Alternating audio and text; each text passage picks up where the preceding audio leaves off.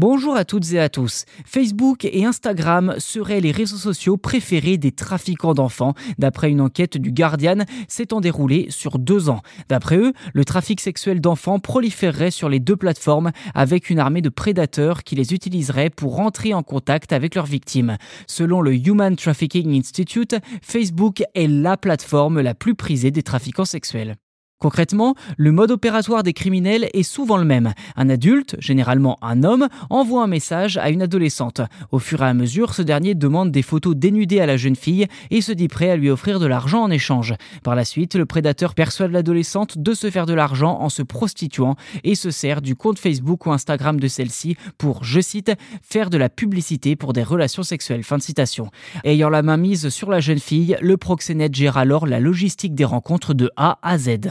Dans le cadre de son enquête, The Guardian a interrogé plus de 70 sources, procureurs, professionnels de la protection de l'enfance, modérateurs de contenu, et tous s'accordent à dire que la société mère, Meta, est incapable d'agir efficacement contre les trafiquants d'êtres humains.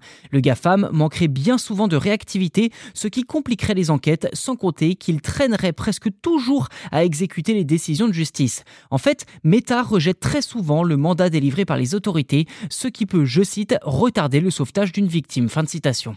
De son côté, Meta admet que les trafiquants d'êtres humains se servent de Facebook et Instagram pour piéger leurs victimes, mais assure faire tout ce qui est en son pouvoir pour lutter contre les prédateurs. La firme rappelle que Facebook a signalé plus de 73,3 millions de contenus de nudité et d'abus physiques des enfants, je cite, en utilisant la technologie la plus sophistiquée. Reste à savoir de quoi Meta parle réellement quand elle dit la technologie la plus sophistiquée. De son côté, Instagram a signalé 6,1 millions de contenus de cette nature.